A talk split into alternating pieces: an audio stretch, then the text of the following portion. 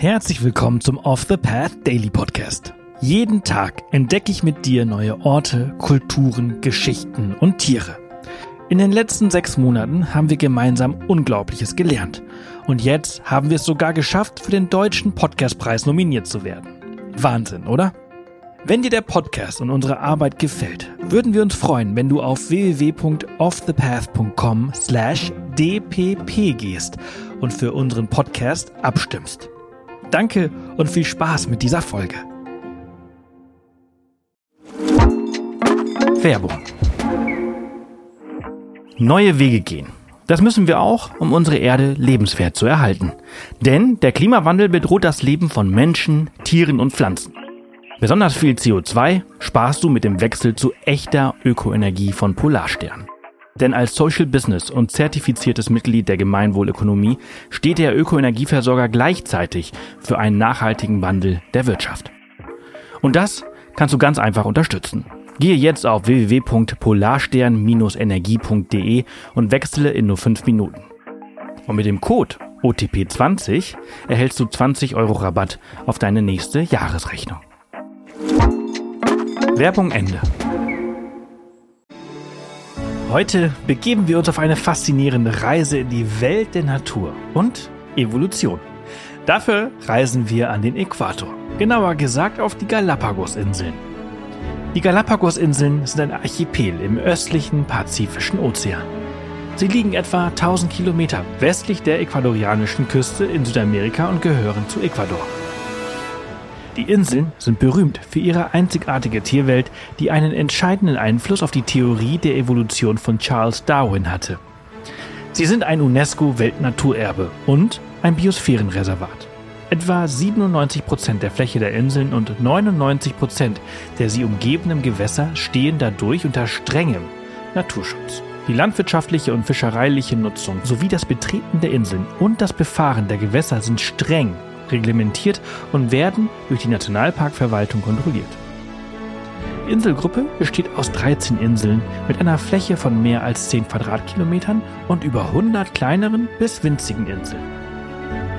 Sie beherbergen viele endemische Tierarten, die nur hier zu finden sind.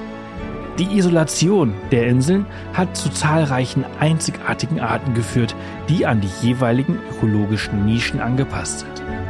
Heute möchten wir dir gerne ein paar von ihnen vorstellen.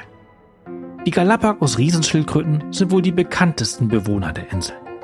Diese können ein beeindruckendes Gewicht von mehreren hundert Kilogramm erreichen und über 100 Jahre alt werden. Sie ist indirekt auch Namensgeber der Insel.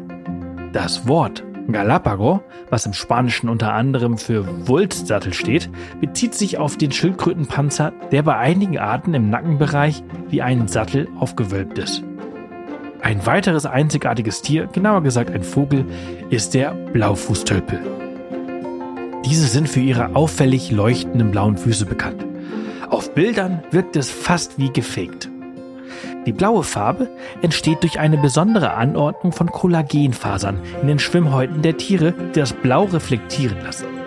Aber auch eine gute Ernährung sorgt für strahlende Füße. Der Blaufußtölpel frisst Fische und je erfolgreicher er bei der Jagd ist, desto blauer sind auch seine Füße. Die blauen Füße sind jedoch nicht nur schön anzusehen, sondern haben auch ihren Grund. Das Balzverhalten der Vögel ist ziemlich kompliziert und um ehrlich zu sein auch ganz schön lustig mal anzusehen.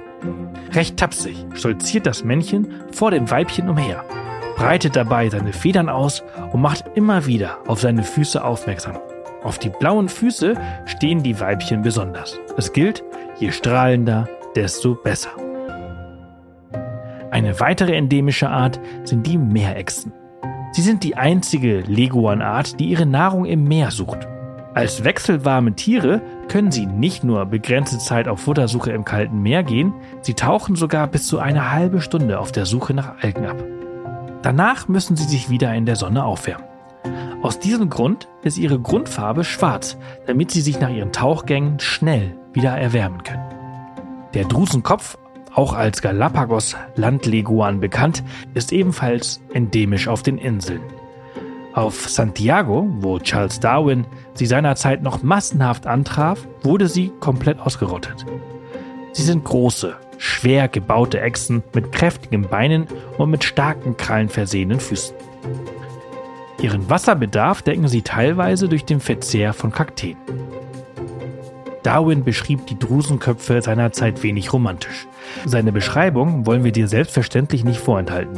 Und ich zitiere, sie sind hässliche Tiere, von einem gelblichen Orange unten und einer bräunlich-roten Farbe oben. Der geringe Winkel zwischen der Linie vom Nasenloch zum Ohr und jener von der Mundöffnung zum vordersten Teil der Stirn gibt ihnen eine außerordentlich dümmliche Erscheinung.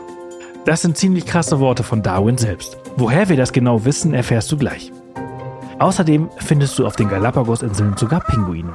Ja, du hast richtig gehört, Pinguine. Die findest du nämlich auch am Äquator und nicht nur auf der südlichen Hemisphäre. Denn obwohl die Inseln am Äquator liegen, beherbergen sie einige vom Aussterben bedrohte Individuen.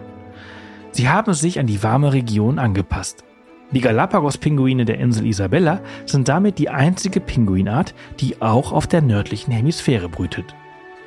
Doch wie hatten diese Tiere Einfluss auf die Evolutionstheorie Darwins, die wir bis heute im Biologieunterricht lernen? Charles Darwin besuchte die Galapagos-Inseln im Jahr 1835. Bei seinem Besuch überrascht ihn die dortige Flora und Fauna. Er erkennt, dass ihm zwar viele Arten bekannt vorkommen, es sie aber doch nur hier gibt. Und selbst auf den einzelnen Inseln entdeckt er Arten, die sich voneinander unterscheiden. Darwin wird klar, dass die Galapagos-Inseln in Summe, aber auch jede für sich, ihre ganz eigene Tier- und Pflanzenwelt beherbergen. Dies bringt ihn auf die Idee, dass die Arten gar nicht konstant sind, sondern sich weiterentwickeln und dass sie sich vielleicht auch durch geografische Besonderheiten auseinanderentwickeln.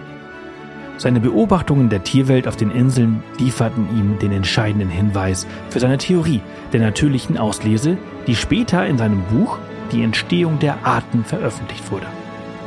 Sein Buch haben wir dir in der Beschreibung verlinkt. Das war's für diese Folge unseres Reisepodcasts. Ich hoffe, du hattest genauso viel Freude, wie ich es hatte, sie mit dir zu teilen. Wenn sie dir gefallen hat, freuen wir uns immer über Kommentare auf Spotify und über eine positive Bewertung auf der Plattform deines Vertrauens. Morgen geht's hier spannend weiter, also vergiss nicht, den Podcast zu abonnieren. Bis morgen!